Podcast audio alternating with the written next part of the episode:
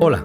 En este recorrido por la historia que estamos compartiendo en estos podcasts, resumen del conflicto de los siglos, viajamos hoy hasta el norte de Europa. Este corto capítulo está dedicado a reconocer el desarrollo de la fe bíblica en los Países Bajos y escandinavos. En Holanda, siempre hubo creyentes fieles que protestaban contra la tiranía papal.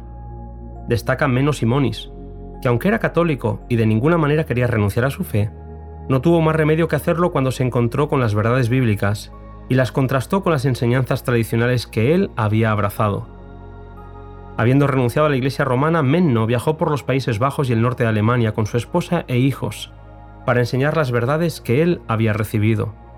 Su ministerio duró 25 años y fruto del mismo se nos dice que las enseñanzas reformadas tuvieron gran aceptación en los Países Bajos.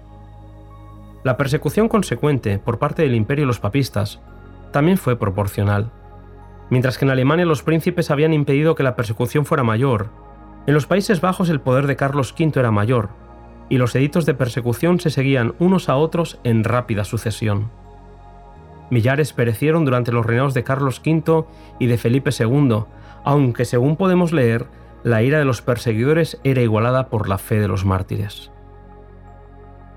En otros países del norte de Europa, en Escandinavia, el progreso del Evangelio halló pacífica entrada.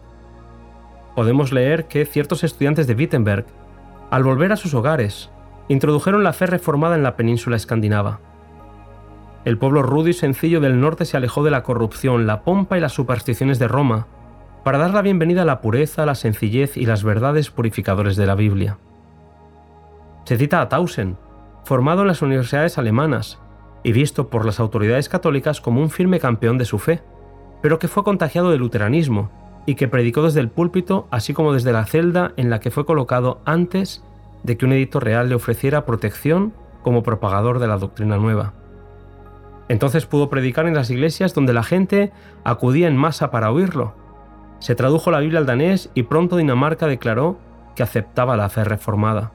El mismo testimonio se nos presenta de Suecia, donde Olaf y Lorenzo Petri favorecidos por el rey, pudieron defender con habilidad la fe reformada frente a los campeones católicos romanos. Este capítulo termina presentando el perfil de los hombres que formaban las filas de los reformadores.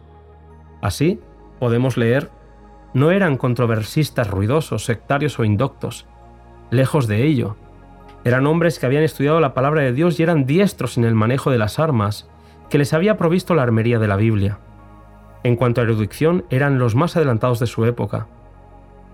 Cuando nos fijamos en los brillantes centros de Wittenberg o Zurich, y en los nombres ilustres de Lutero, Melanchthon o Zwinglio, se nos suele decir que estos eran los líderes del movimiento y que naturalmente deberíamos esperar de ellos un poder prodigioso y gran acopio de saber, pero que los subalternos no eran como ellos.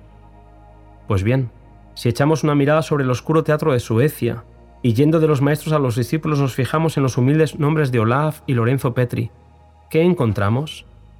Maestros y teólogos, hombres que entendían a fondo todo el sistema de la verdad del Evangelio y que ganaron fáciles victorias sobre los sofistas de los colegios y los dignatarios de Roma.